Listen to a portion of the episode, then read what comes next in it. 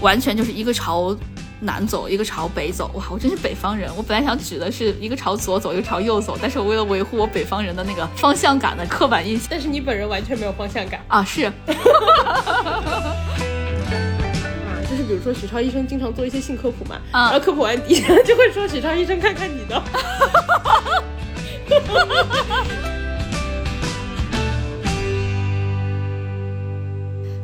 妹们，大家好，欢迎收听你们的摸鱼搭子略好笑俩人，我是哥哥。我是辣妹，欢迎大家在每周二准点蹲守我们，也欢迎大家关注我们俩的官微“略好笑俩人”，还有我们俩的个人微博，叫我哥哥儿，还有叫我辣妹儿。毕竟关注了我们，你们会收获快乐，但学不到什么知识。学 slogan 不到什么东西，啊，学不到什么东西仅。是知识。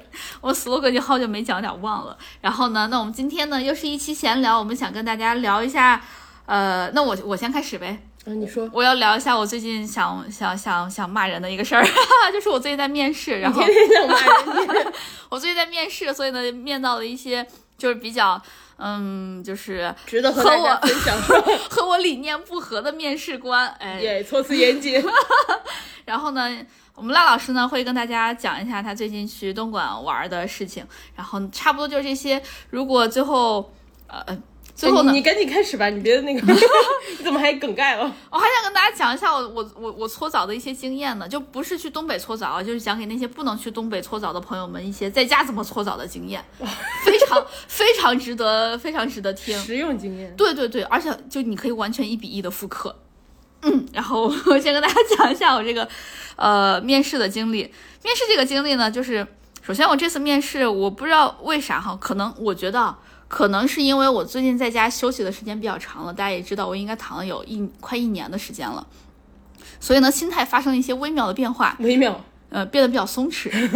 微妙。所以呢，在面试的时候呢，就是我我能明显感觉到我自己是比之前要放松很多的。就是我之前面试其实还蛮紧张的，现在能放松很多。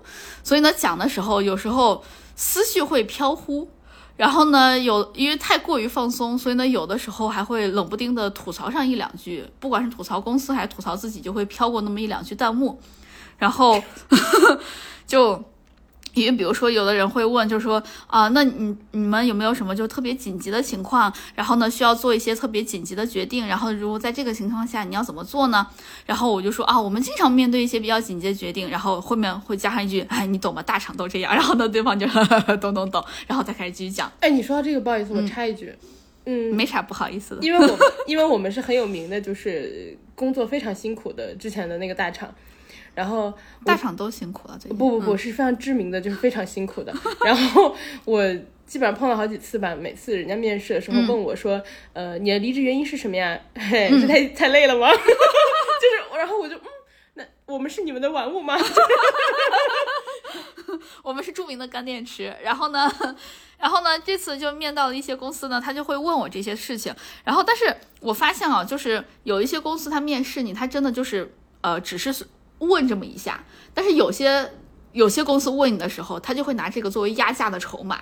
所以，如果大家就是工作也很辛苦的话，呃，千万要说不辛苦。千万要说不辛苦，你心里面再怎么骂骂都没有关系，一定要说不辛苦。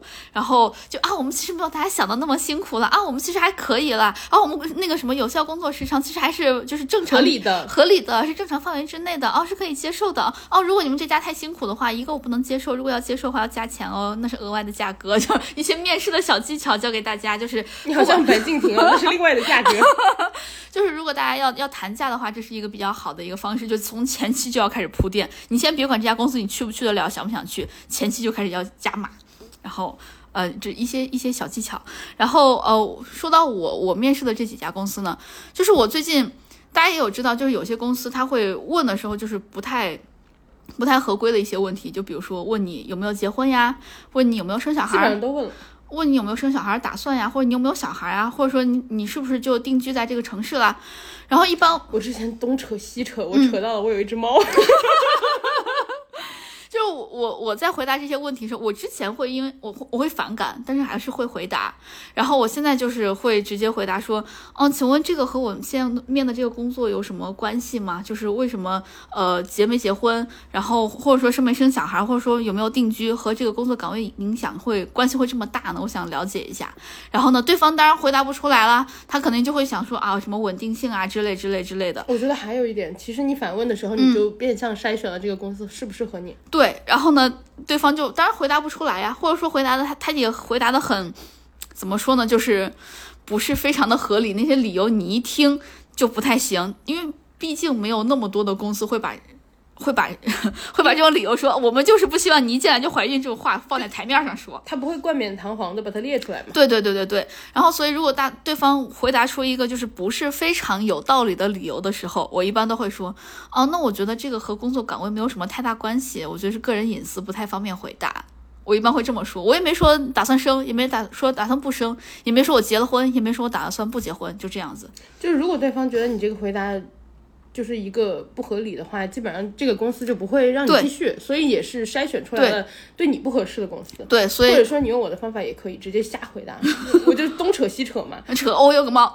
对，就是人家问我说，哦，那你现在就是决定定下来了吗？然后，呃，你我我可以问一下你的现在家庭情况，就是你是结婚了吗，还是什么？我说，哦，我的家庭成员猫算吗？然后他就会啊，然后可能这个情况下，嗯，他就不好继续怎么继续这个问题了。对对对，他就可能。就是继续下一个问题。对对对，如果大家就是想像我这样瞎说八道的话，就是可以像我这样；如果像希望像辣老师一样委婉的话，可以学一下他的这个方法。然后，但是我觉得这些哈，就是面试中间我知道他们不合规，然后我也非常理解有些面试官他有这样的顾虑。这个就是大家不要撕破脸。对对对，我我非常理解。但是我遇到了一个非常非常，嗯，值得分享的。哇，这个还思考了一下。非常非常值得分享的一个面试官，想跟大家讲一下，具体哪家公司就不说了，因为也不是什么非常那个知名的公司，没有什么分享的那个必要。然后这个公司知名的，你敢说吗？我也不敢，我怕收到律师函。然后这家公司就面试官就问我，他说你为什么从哪一家公司离职？然后我当时一个是我本身说的就是实话，再另外一个就是他也确实是我觉得是一个比较好的离职理由。我当时就是讲的是啊，我在推进这个业务的过程中，呃。我的两个大老板因为这个业务本身，呃，要怎么推进下去，发生了非常非常本质的分歧，就是完全就是一个朝南走，一个朝北走。哇，我真是北方人！我本来想举的是一个朝左走，一个朝右走，但是我为了维护我北方人的那个方向感的这个这个这个刻板印象，我说是一个北方，一个一个南方。等一下，但是你本人完全没有方向感啊！是，我空有一个北方人的壳子。不，你有尊严。那我来一个那个壳子，呃，我们两个大老板的意见呢，一个朝南，一个朝北。陕西话，你在干嘛？你在干嘛？我证明我是北方人壳子。好好好，然后我我我觉得这个就是一个非常非常简单的一个，也也也是一个比较客观的理由。我说这个推进不下去，然后我当时。我听 A 老板的也不好，我听 B 老板的也不好，他们俩呢就是互相也说服不了对方，然后呢，他们呢还一分别要让我做方案，然后这个事情呢，我虽然就一直在拖，一直在拖，但这个项目本身就是推进不下去了。我因为这个项目可能在公司也是，呃，当然有点有点没事干了，有点没事干，确实，然后待了可能有。大半年了，但是我现在想想，我可真是后悔呀！我可以一直摸鱼呀，我。哎，我跟你我跟你说个事儿吧，你可能不知道，就是 我突然在那个播客里爆料，就是我不是呃跟我们之前的同事还有几个人关系很好嘛，嗯，然后呃后来你不是说你跟之前的公司又恢复了联系，就是他们有一点点想看你要不要回去嘛？对对对，我告诉你为什么，因为你也是第一次听说吧？他们想通了吗？就是确定要朝北或朝南了吗？我告诉你为什么？因为那个业务就是你后来走了之后就没有人做嘛，然后他等于是自由的放在那，然后，然后我的这个还在那的那个朋友告诉我说，他们发现这个东西还在持续盈利，所以，所以他们想找你回去，因为他们发现，哎，几年没有人做这个东西还在盈利，所以证明它值得做。就这个东，我我，所以他们想找你回去继续做。我 我，而且正好中间也没有人接手。你刚知道吧？我刚知道。我我我说实话，我觉得我留下的这一笔在这个公司的这个遗产，我个人觉得我把它做得很好，因为我把它做得非常自动化，就是没有人做，它也可以继续往下发展，就是它不一不一定能发展的很好，但是它可以维持，对啊，就是把它做的很自动化了。对啊，这不是两两三年之后发现它还在还在赚钱，所以想让你回去做吗？哦，这样子吗？嗯，我其实蛮心动的，因为之前那个公司工作时长确实不长，可以摸鱼。你想想，我这个方案推进不下去，拖了大半年呢。但是那个直接上级不是不同意吗？啊，那就算了算了，没关系。对，嗯，然后哦，跟大家说一声，我找到新工作，马上要开始工作了，所以你大家可以听出来，我现在有有点开始发疯了。然后 没有，你一直都这样。那我跟你讲一下，我在这个面试过程中确实发疯了。然后我就讲到这个问题了嘛。然后你知道这个面试官他怎么跟我说的吗？他就说。那你，我想问一下，你在这个那个项目中间扮演的角色是什么？我说我算是这个项目的负责人吧，但是我做的所有的决定还是要请老板来拍板，但是小的决定我自己是可以拍板的。然后呢，他说我要是我觉得你你你还是不够有这个完全的 owner 的意识。如果你是这个 owner 的话，就是你是这个项目的负责人的话，你就应该直接跟老板汇报说，你就直接拍板说，我就是要做方案 A。然后如果这个方案成的话，那你就是给我加薪，你让我升职。如果这个方方案不成的话，你就让我滚蛋，你就让我滚蛋。我当时心里面想，你有病吧？他干嘛？对我在想，你有他的就这是工作，这不是赌博。对啊，我就觉得你电影看多了吧，然后。我就当时就，因为可能有点好笑，再加上我跟大家讲，就是我我我我这轮面试，就整个这一次找工作面试就是比较放松嘛，我就没有。没有忍住就 笑出来了，就噗的一声笑出来了。然后呢，那个面试官就说：“就是这个，就是你你在笑什么？” 而且其实你听到这里的时候，你已经知道这个工作不适合你了。对，我就我在想，这个就算是不过那个工作，我觉得本身哈还是可以的。但是他我面的是我的直属上级。对，就是你知道这个 这个这个环境已经对对对对对，因为咋说呢，这个工作再合适不如领导合适，而且是直属领导合适。对。然后呢，他说你笑啥？我说。可能因为就是你没有想到这样的好的决定，我觉得就是 因为自己感到惋惜。我我我当时有点阴阳怪气，我我就说哦，可能你你说的这个是一个比较理想的工作状态，就是想拍板就是可以直接拍板。这个工作状态真的环境真的太美好太理想了，我没有见过这么美好的事情。然后人面对美好的事情都会不自觉的笑出声，我我觉得很美好。你太阴阳了吧？你是不是没有下一面了？没有啊，我当然没有下一面了。这也太阴阳了。然后那个。就大家都彼此当时都很尴尬，我一直保持着我的微笑，然后齐明信信面的乐开花了。我说哇，真是经典，我一定要跟大家分享。我当时就已经想好，我一定在播客上讲这个事情了。我想跟大家就是有有有乐共享。然后呢，面试官就说，哦，那我觉得你可能也不是很适合你当时要离开的这份工作。我觉得他心里面话就是你可能也不适合我们这个公司这个工作。嗯对，大家当时同时心里都有这样的想法。然后我们后面其实面试的时间也没有持续太久就结束了。他说你还有什么问题想问我了？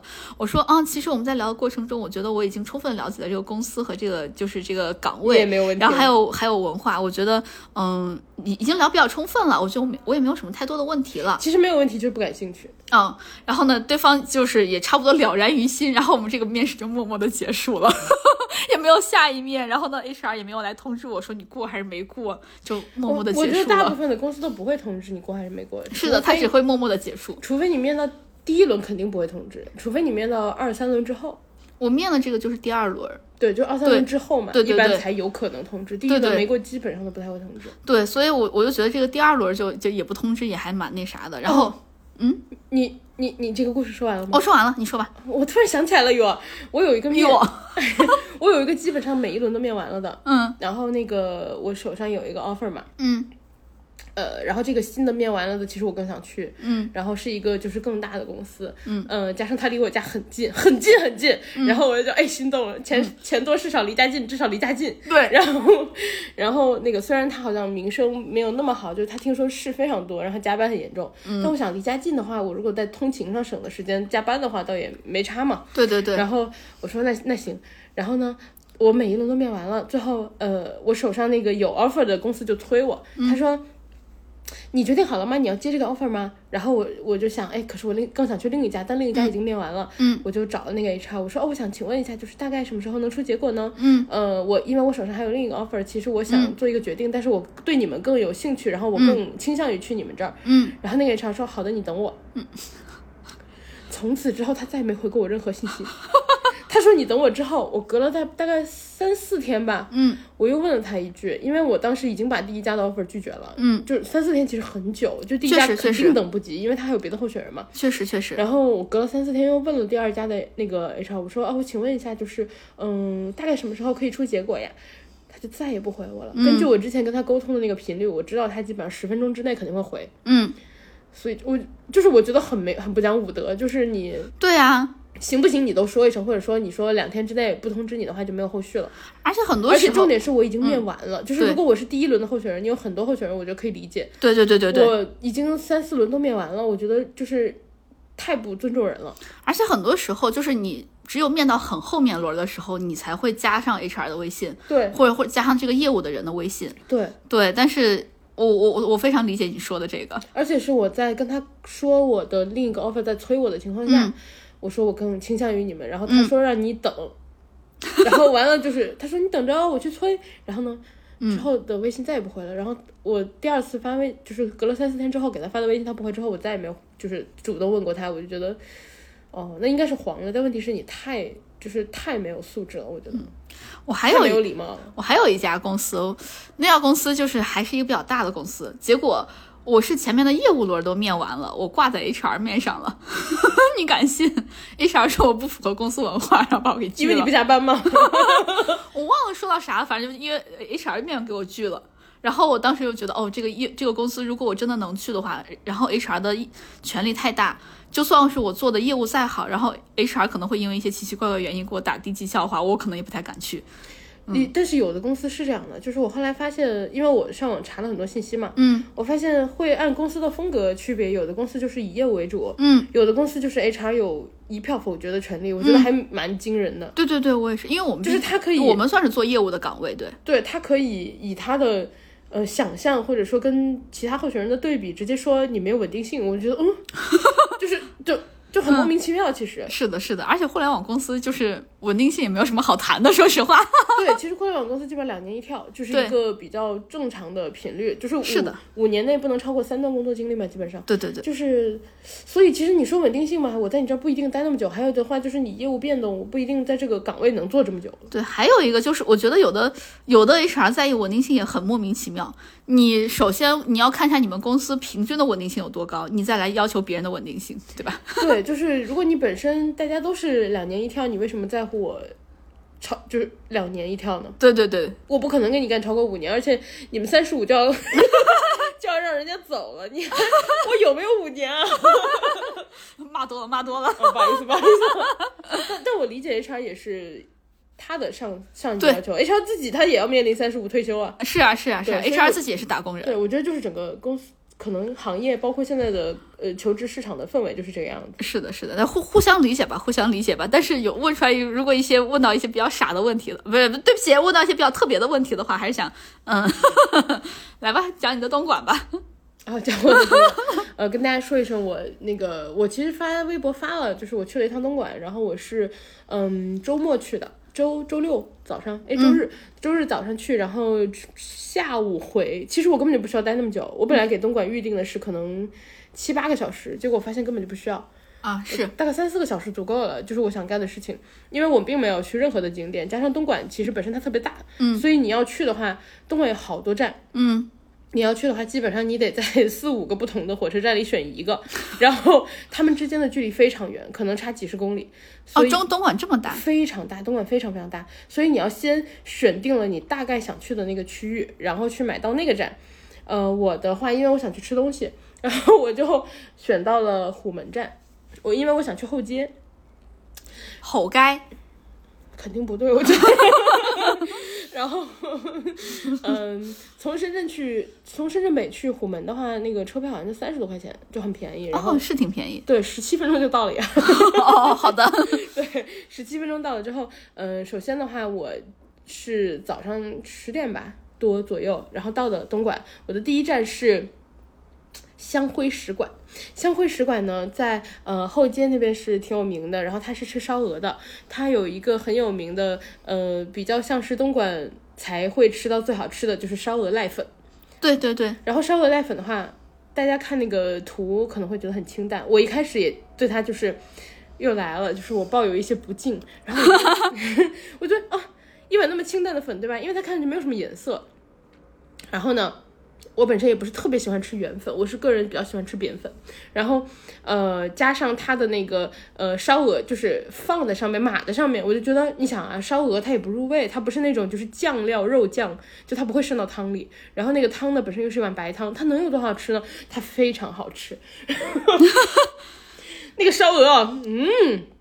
深圳没有那么好吃的烧鹅，我话放这儿，我我没吃到过那么好吃的烧鹅，我退一步。它那个烧鹅就是，嗯，也带肥，但是不是特别的肥，我觉得那个比例特别重要。然后同时的话，它的那个皮嗯，脆，但它是的，是的，但它脆的同时，它它不焦，就是它没有变硬，它就是那种不软，然后已经脆了。哎，但还没有变硬的那个过程，烤的刚刚好。然后那个烧鹅，它给你切的那个块儿特别大，就是你知道，有时候你吃烧鹅饭，它会给你切成片状。嗯我觉得片状吃起来没有那么爽，就它没有那种咬的，大口吃肉，对，它没有咬的那种感觉。然后它那个的话，就是给你一坨一坨。你 怎么形容成这样？就是一大块一大块，切的很厚，我觉得它差不多厚切有两指宽。对它咬起来就非常爽。然后，嗯，那个是香灰食馆的话，是我在网上查的时候看到的，可能本地人吃的比较多的。同时的话，我在旁边吧，另一家看见香灰食馆，大概走过去五十米，有一家食德福，嗯，食德福也是就是呃很网上可能就是大家都推荐比较多的，但是我看哦。更多本地人好像就是说香会就是更更有名，所以我在五十米的范围内纠结了很久，最后我选择了香汇使馆。啊，对，选就选的很好。然后我 那个烧鹅濑粉也很便宜，就是一碗二十五，对对，差不多。满满的就是铺在上面一层烧鹅，然后底下就是那个呃一碗粉，然后呃二十五的话，我觉得在深圳应该是吃不到这个价的，深圳至少可能要三十二到三十五之间，然后。就它那个肉量，然后我吃完之后觉得真是太好吃了，然后还打包了一些 带走。我打包的时候呢，不小心就是嗯要的太多了。他问我，他说哦你要打包多少呢？因为他们的生意特别好，嗯，然后老板的话感觉也不是太有空，就是我去问，哎这个多大，那个多大，这个多少？他应该是要称的吧？不是，就是你告诉他说你要一份多少，然后啊，包括烧鹅的话，你告诉他你要半只。然后四分之一只，就是你按那个量去点，嗯，然后我因为就是没有什么经验，我他问我的时候，我说，嗯、我要打包烧鹅，他说好，你要多少？我说，呃，少一点，他说，嗯，少一点，四分之一只。我说，哦，好，其实四分之一只就是满满一盒，就是一小盒，其实刚刚好。然后除此之外，我又有点贪心嘛，我想说除了烧鹅，我还想吃别的。我问他，我说，啊，那个，嗯，我还想拼一个烧肉和叉烧。他说，哦，行。然后他就直接报了个价给我一百一。我说，我想说啊，我一个人买了一百一十块钱的烧腊。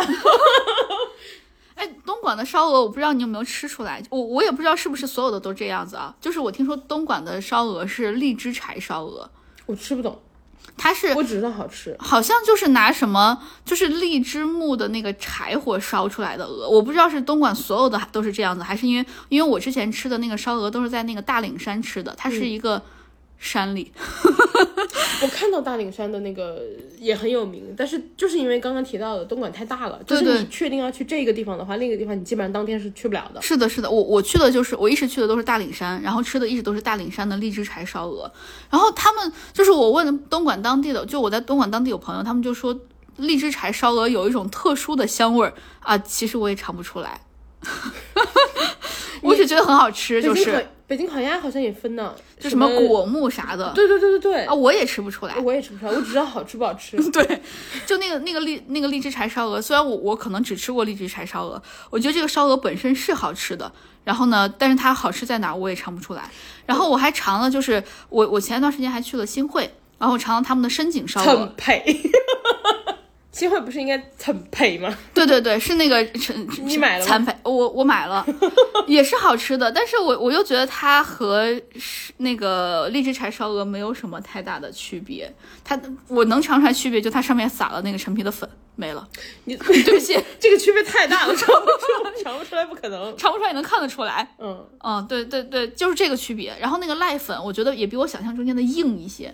而且还有就是濑粉比你想象中有味儿，对对看起来真的很清淡。对对对，那个濑粉我觉得比你们湖南的米粉要吃起来更硬一些，呃，对，是湖南的米粉比较比较软。而且容易碎。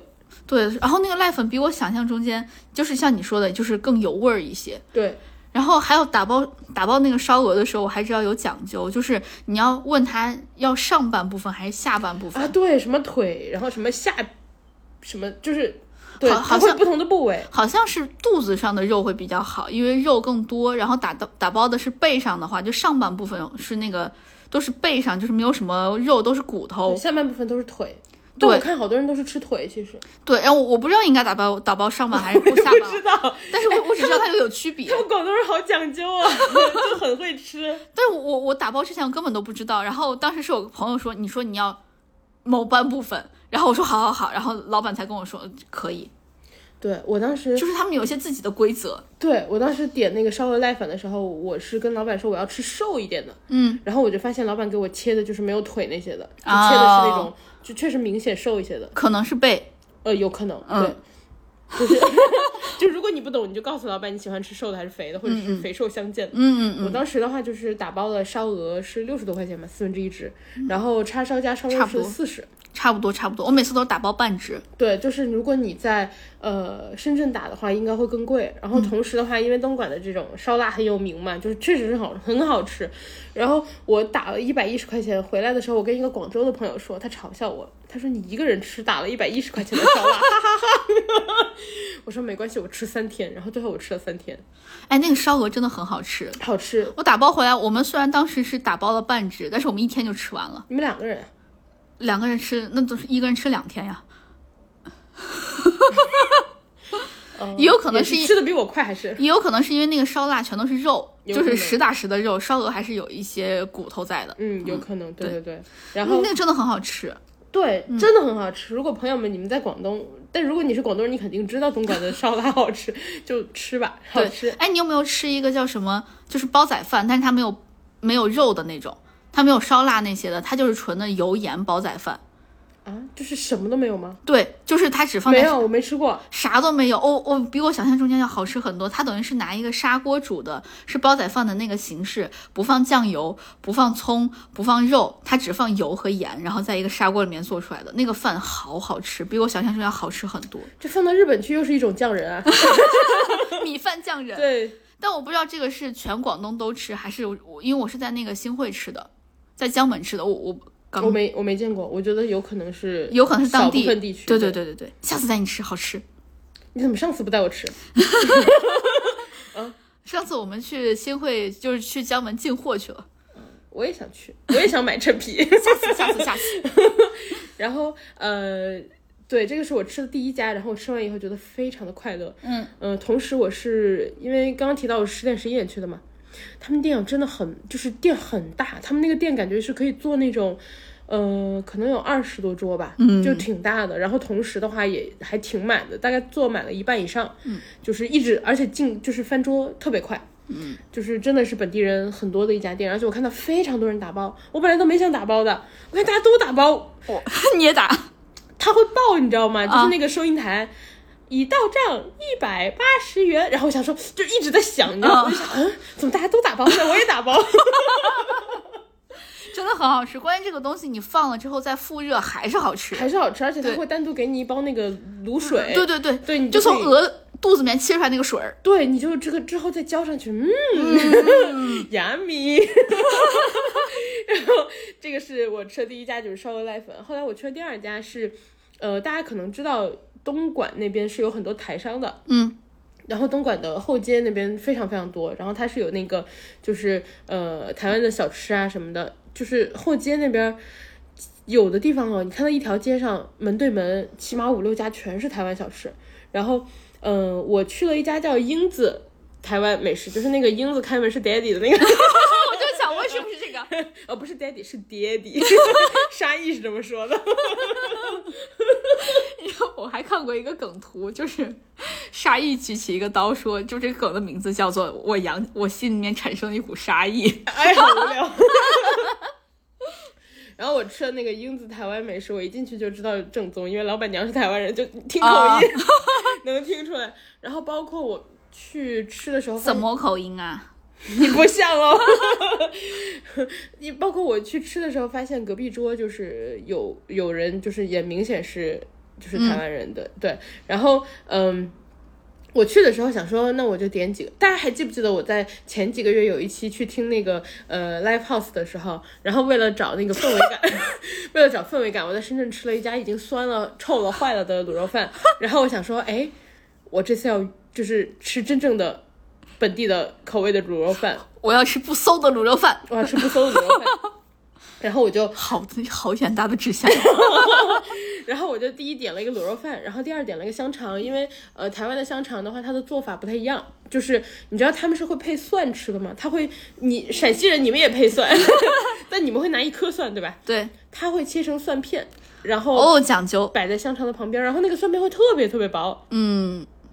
而且会风干一点，精致美食啊！而且会风，我不确定是风干还是放干的，就它会干一点。嗯，但是我个人其实更喜欢吃，呃，陕西的那种一颗一颗，就它还有点水哦，新鲜的。对我个人更喜欢吃那种。你去兰州吃，兰州的蒜我觉得比我们陕西的好吃，它汁水更多。好，它它是那种紫皮儿的，而它那个紫皮儿的皮儿本身皮儿都不是干的，皮儿还是带着水水的，就是跟你剥橘子外面那个层皮一样，皮本身是带水的。哦，对，兰州那个蒜哦，好好。剥 好好剥，对，因为我不吃嘛，因为小杨俩吃，他说好好吃，嗯，也有可能是因为当时是新蒜，嗯，有可能，嗯，你你说到这个，我之前去东北的朋友家，他们他们给我吃，哇，我真的我没吃过东北人家自己做的饭，嗯，他真的会拿一碗酱，然后一颗一颗的青菜，然后就是你蘸着酱吃，对对对，然后还一边啃蒜，对，然后我第一次吃的时候，我不知道，我看他们那个蒜，我直接一颗吃进去。啃了一口黄瓜蘸酱，然后把一颗蒜吃了，我当时人都麻了。它那个酱，我不知道你是哪种酱，它如果是炒，就是鸡蛋酱，鸡蛋酱是要炒的，很麻烦。还有什么大酱什么什么，那个是平时要自己自己腌的，那个也很麻烦。对，然后规格高哈。对，然后我当时一口鲜，就是我那个蒜放进去了，嗯，但我还没有开始咬的时候，他们就是当时我有两个东北的朋友看着，他们俩都。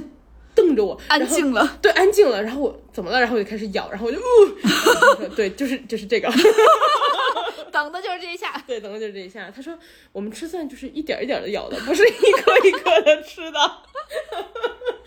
然后说回来，说回东莞。对，然后我吃的那个台式香肠的那个蒜，我觉得有点太辣了。嗯，它虽然切成了极薄的蒜片儿，我都是。半片儿半片儿吃的上头，太辣了。我觉得那个新鲜蒜，我不确定就是是不是因为新鲜蒜的原因。嗯，新鲜蒜我觉得没有那么辣。嗯，然后它那个辣的我上头。然后接下来的话，呃，但它香肠是挺好吃的。然后接下来的话，我还点了个猪耳朵，它那个猪耳朵也不一样，它那个猪耳朵配姜丝。哎呦，那个姜丝非常非常非常细，然后呃配了一小碟儿放在旁边。它的猪耳朵我们一般吃的会是，嗯。比较还是有点脆的，对吧？对对对对对，它那个猪耳朵完全是糯的，就是那种哦，传说胶质的那种。对，传说中就是那种一抿就化，就是它的那个猪耳朵，就非常非常糯了。里面的骨头呢？耳朵不有脆骨吗？它的脆骨对于自己本身来说也已经很糯了，就是非常糯。然后呃，我觉得配姜丝还挺好吃的，但是加上我去的时候，那个老板就是老老板是一个就是阿姨。然后那个阿姨人还挺好，我一进去，她说：“小姐，小姐送你一碟泡菜，这是招待的。”哦，然后我赶紧查了一下，泡菜十块钱呢，赚到了。对，然后我觉得可能是因为他看我一个人，就他会比较多照照顾我一下。是的，就是他从我旁边经过的时候会跟我说：“他说，哎，那个辣椒酱很好吃，你可以试一下。”嗯，就都是在桌上摆的。那个辣椒酱很好吃哦。不对吗？不太对。嗯，北方人学不出来。我哎，你怎么还给自己找台阶？对，我就觉得台阶是台湾的台。你真的我好头痛。然后，对我就觉得还蛮明显的，就是那个他们说话或者是做生意的方式有点不太一样。嗯嗯嗯，对对对。然后，呃，但是蛮有人情的那种感觉。对，我但我觉得是一个习惯问题，有可能就招待一下。对对对，我觉得更多的是习惯问题，比起就是人情是他表面上的一个表现形式吧。对对对，但是同时我觉得也是因为大家都这样做，所以有一个习惯问题，你就会觉得整体的氛围是人情味儿的感觉啊，有道理。对，然后，嗯，呃呃，还有的话就是说我我点了好几个菜，对吧？大家刚听到的，一个是卤肉饭，一个是香肠，一个是猪耳朵，然后还有一碟老板送的泡菜。我吃下来，我觉得泡菜最好吃，因为泡菜是酸甜口，就是有点脆的啊。我以为因为它是免费的，然后也有这个原因。你现在说起来，我觉得也有原因。呃，但是同时的话，我觉得卤肉饭可能没有我想象中好吃，因为卤肉饭是不是因为不够馊？干嘛？因为我觉得卤肉饭相对来说，它没有太大的调味儿吧，它就是一个炖的很烂很烂的肉，然后嗯，但是它的那个花枝丸我点了一个花枝丸，非常香的那个鱼味儿，很明显是那种海鲜味儿，就它不是那种淀粉花枝丸。那个是不是因为你刚吃完荔枝柴烧，刚吃完烧鹅啊？不是？哦，就是它真的很很浓，因为我把花枝丸是点的和卤肉饭放在一起，就明显能感觉到哦卤肉饭一般，但花枝丸非常浓的海味儿，就很好吃。哦然后呃，香肠的话，我觉得那个香肠本身挺好吃的，但是那个蒜可能我个人吃不太惯。呃，猪耳朵的话就是有点，就是我感觉它整体啊，能能感觉出来，就是可能台式小吃的那个调味儿真的很清淡，嗯，就是你吃不到像我们湖南人喜欢吃咸的，我就吃不到什么太多的调味儿，所以我可能个人觉得泡菜最好吃，是因为它明显的酸味儿。对，然后我觉得大家想试一试的话，如果就是想试一试台湾小吃的话，我觉得那个呃东莞是一个很好的选择，因为它确实是很、很地道。然后还有的话，我后来去吃了一个阿文木瓜牛奶，道地对，台湾人会说道地。耶！然后接下来我去吃了阿文木瓜牛奶，因为我就蛮想试一试木瓜牛奶，而且很多人说它正宗嘛，因为它也是就是木瓜牛奶是台湾的，也是属于一个饮料。哇，我没想到，首先它木瓜牛奶就是真材实料，十八块钱一杯，然后是呃大杯是二十，其实它不贵，因为它给你打了一个完整的木瓜，就是哦，一整个，呃，可能半个，就是但是嗯就是它奶比例非常少，然后木瓜比例非常高。我拿到的时候吸了一口，想说，哦，这什么木瓜牛奶啊？这是木瓜粥，吸不动。吸不动。然后就是吸的很勉强，嗯，嗯，然后我就觉得，哦，我本来觉得十八二十块钱一杯就是有点小贵，没有，它不贵，真材实料。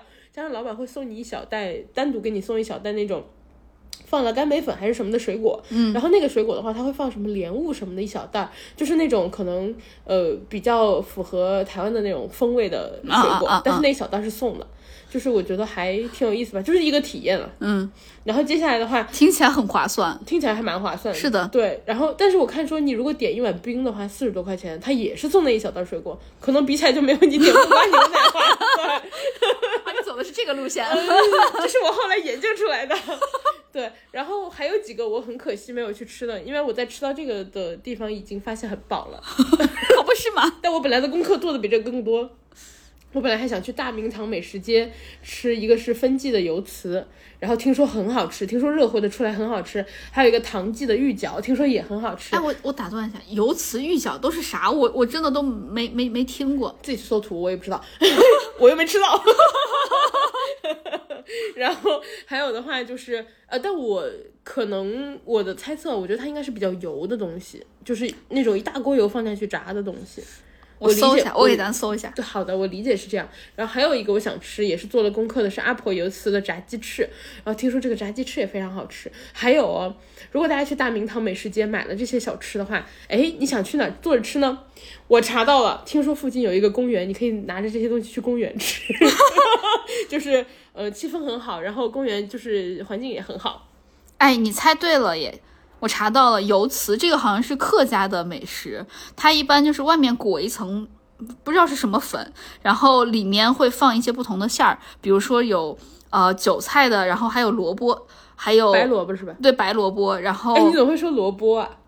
那应该说啥？萝萝卜哎，放一些你怎么了？你不是北方人吗？会放一些白萝卜，白萝卜，然后呢还会呃呃再加呃白萝卜加香芋，然后还有有另外一种口味儿是番薯的，它我我看上面写的是番薯，但是我们北方人会说红薯。红苕，哎，你今天为了就是强调自己是北方人，有点过了，但我们真的会说红苕。是吗？嗯。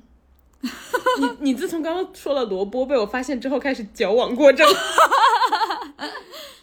对，这这个这个是油词哎，白萝卜的听起来很好吃，我觉得。啊，我也感觉，对但里面会放韭菜，我希望把它韭菜一根儿一根儿去掉。你跟老板说，老板用用勺把你赶走。然后你继续讲，我给咱查一下预缴。呃，我基本上就是讲到这里，然后我觉得东莞还是蛮好吃的，我觉得特意去吃一趟还还挺不错。我大概十点十一点到的吧，我之前全部吃完才两点，然后我都不知道在自己该去干嘛。我本来车票买的是七点多，然后后来就是改签走了。哦，对，我改签的时候发现哦，深圳和虎门之间的那个车次那个票特别难抢，所以大家要抢的话一定要提前就是想好你要待多久。我后来抢的时候，因为就是真的三四个小时时间，我就是也不知道该去哪打发，加上我那天穿少了，那天深圳突然降温了，然后就就东莞呃北东哎广东广东广东我在说什么？那天广东突然东北突然降温了，对，东北一直都降温的。然后我那天广东突然降温了，所以我穿太少，我也就待不了很久。嗯，我就改签了商务舱回来。哎呦，又是商务之旅，我花了一百块钱坐十七分钟，但我亏了，因为他到站到早了，他开快了，他十五分钟就到了。哎呦我觉得我亏了。少体验了两分钟亏。了，对，然后他送了我一袋广铁 优彩的零食，我研究了一下都不好吃，你要吗？我可以送你。别客气，不要了。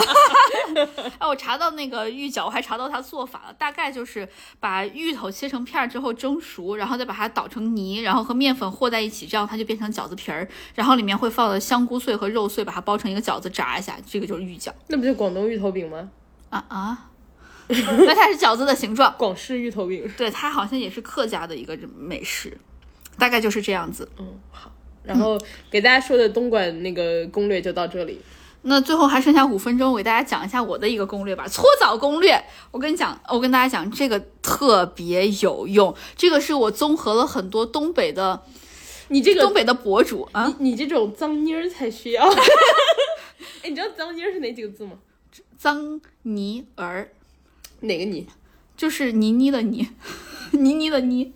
啊，对对对对对对，因为我我好像以前说过这个，但是很几年之前吧，所以我跟大家再说一次，就是我第一次被一个北京的朋友说，嗯，是脏妮儿的时候。然后他是个男生，我说你才是脏妮儿，他笑我，然后 因为妮儿这个其实很北方，对，然后称呼，对，嗯，我不知道，我以为是那种蔫儿坏的那种蔫那儿，蔫儿对，然后就是我以为那是蔫儿，不是妮儿。你看真难。然后他第一次说我的时候，他说你是脏妮儿，然后我说你才是脏妮儿，他就笑我。然后他是个男生，我想说你笑什么？他说你知道脏妮儿怎么写吗？他 说脏妮儿是说女的。我说哦那说男的呢？猕猴儿，啊是吗？我不知道，我猜的，因为确实有这种说法。我不知道。哎，北北京的朋友和北方朋友给我们留言，那个让我们知道一下，给我们讲一讲，让我们从你们那儿学到点什么。我跟大家讲一下我的干什么你？我给大家讲一下我的搓澡心得。这个心得其实包括我自己的一些心得，然后一些想法，然后再加上一些搓澡的原理，还综合了一些东北的博主的经验。我真的觉得，如果你想搓的话，百发百中。首先 就是特别下货。首先，你的形容词都好 local。就首先搓的时候，搓之前，我这个分成搓之前、搓之中和搓之后。搓之前，我强烈建议就是，呃，体毛长得比较旺盛的朋友，就是除一下毛，不然之后可能会粘到毛上，就是货会粘到毛上。咦，然后，然后搓之前，首先你要准备的东西是一个老汤浴巾，要不要高能预警啊？就不想听恶心的，能听吗？不恶心。啊，我觉得这都是人正常的代谢。就是首先搓澡的准备是一块肥皂，然后真的是要肥皂，洗手那种香皂也可以，一定一定不要打沐浴液。洗衣皂可以吗？我不知道，你把自己当衣服也可以吧？黄的那种。就是硫磺皂也可以，然后还有香皂也可以，总之就是香皂就可以了。然后还要准备一个老汤浴巾儿，然后大家选自己就是。我在网上看啊，选那种便宜的，一两块钱一个的就可以了，搓。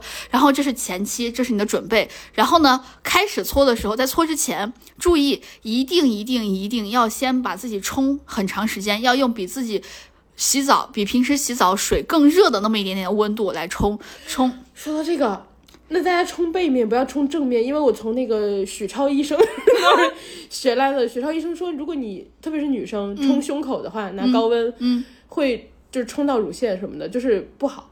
哦对，不好，因为它前面的皮肤比较薄。哦，学到了。对，大家去关注许超医生呀，许超医生区可有意思了，大家去看哦，公众号。举个例子嘛。啊，就是比如说许超医生经常做一些性科普嘛，嗯然后科普完底下就会说许超医生看看你的，这是他公众号评论区的老梗了。嗯，我接着讲这个，你非要我举例，真是的。这段我不会剪掉的。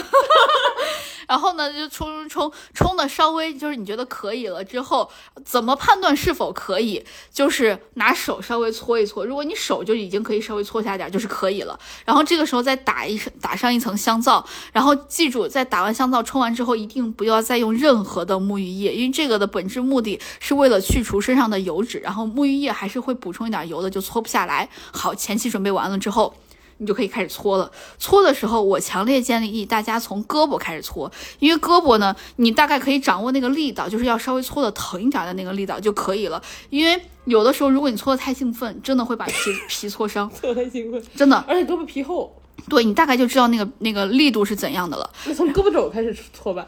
哎，从胳膊肘感觉不出来。对，就是要从小臂开始搓，这是我觉得就是你能试验到力度最合适的地方，就是小臂。然后呢，搓完了之后，呃。我的经验就是小臂，然后前面差不多搓完了之后，这个时候你已经凉了，身上已经凉了，这个时候要重新就是把你自己再热一遍。中间是关水的，是关水的，要不然的话就搓就是看不到货。然后这个的一个成就感是吧？对，然后这个期间记得一定是要把门关好，就是如果你是干湿分离的话，一定要把那个湿的那个门给关好，然后尽量保持它，你这个浴室是一个比较潮湿、比较热的这么一个一个氛围。我以为是把门关好，以防你对象推门进来的时候被吓到，你 怎么这么脏？如果有对象的话，这个时候一定要把他叫进来帮你搓背。然后就复热了之后，就是把小臂。原来有对象的人很重要，真的很重要。有对象的人怎么过得跟猴子一样？抓。就是把那个胳膊和前面搓完了之后，复热一遍之后，就重新把再把自己冲热之后，再搓腿和那个后背，然后让你的对象或者让你的室友进来帮你搓后背。室友就算了，对象吧。室友看到这些，你们还怎么做朋友？如果你啥都没有的话，买一个特别长的浴巾，自己也可以搓。哎，还有，我看到网上之前有人买那种贴可以贴墙上的那种蹭背啊，蹭背。哎，真的，真的，这是不是叫狗熊蹭树？我甚至考虑过，我因为我大家可以去搜啊，真的有。我有一个刷子可以刷到脊背，你也可以考虑，就是木吉的那个刷子。也不错，安利给你。然后呢，这个时候我还是想跟大家说一下，一定要注意有一些重点的搓的区域，就是呃你的侧面，就肋骨的部分哦，容易忽略，容易忽略。再一个就是胯的部分容易忽略，再一个就是呃大臂的侧面容易忽略，还有你的肩膀头子容易忽略。就是如果所有的这些都搓完之后，你会感觉到自己非常的光滑。哎。大家洗澡的时候有一个地方也容易忽略，嗯，耳朵后面啊，对对对，是的，对对对，我我是每天洗洗脸的时候会搓一下，我之前没有注意过，后来有一天有一个朋友跟我说你耳朵后面，嗯，有有油垢，然后我就啊，我以为是耳朵后面有一些小零食，耳朵没有，就是说耳朵后面有黑黑的，然后然后后面他说啊，因为耳朵里面才会有小零食，后面不会有，一般鼻子也会有。无语，我没有，我就是耳朵后面，然后就是耳朵后面跟脖子的连接处。他说，啊，这个地方有点就是小零食、小仓库，没有，就是有油垢而已。然后我想说，啊，我一个。就是美少女，我一个每天洗澡的美少女，我怎么可以？然后之后我每次洗澡就故意就是着重擦一下，然后最后跟大家说，如果哎你如果你没注意的话，嗯，你也可以注意起来，你也可以注意一下你的小零食哦。好好，最后一个就是洗澡的结束部分，就是呃要用沐浴液，有一定程度上可以化开留在体毛上面的货。然后最后一个要注意的就是一定要用身体乳，不然的话你的身体会觉得非常的干，会特别特别的痒。这个是亲身经历。然后这个就是我的搓澡的一些心得。想总结一下吧，就是整个流程给大家简单总结一下。总结一下要注意的就是热、潮湿就可以了。然后最后我要保持呃呃不是保持油脂搓的流程，比如说先上肥皂，然后先怎么那个，先把自己冲热。然后冲热之后上肥皂，肥皂完之后一定不能打沐浴液。然后呢搓正面和手臂，然后搓完之后复热，然后呢再搓脊背和腿。然后呢完了之后再再这个时候可以打沐浴液。然后呢在保持湿润的情况下，就是保持这种潮湿的浴室的环境的情况下，再用身体乳没了。这个就是给去不了东北的朋友一些你可以享受到东北一些体验。当然什么还有奶搓啊、红酒搓啊，这个就是去东北才再体验吧。让大姨给你搞这么一整套。嗯，还有的话就不要老搓，老搓伤皮肤。是的，是的，我听他们说一个礼拜最多最多最多一个礼拜一次，我但是我觉得就平均两个礼拜一次是 不能更多了，呃是吗？我我觉得一个月差不多就可以了。就 是不能更多嘛。对 对对，大家根据自己的那个皮肤状况吧，就是不要搓太多。然后这个就是我想跟大家分享的我的心得。那我们今天也以搓澡为结束吧。我们今天就跟大家聊这么多。拜拜大家，我们去搓澡了。是以搓澡为结束吗？大家记得关注我们俩的官微“略好笑俩人”，还有我们俩的个人微博，叫我哥哥儿，还有叫我辣妹儿。祝大家都可以搓得开心，搓得愉快。然后呢，面试的时候不要尽量不要遇到，嗯、有记忆点的面试官。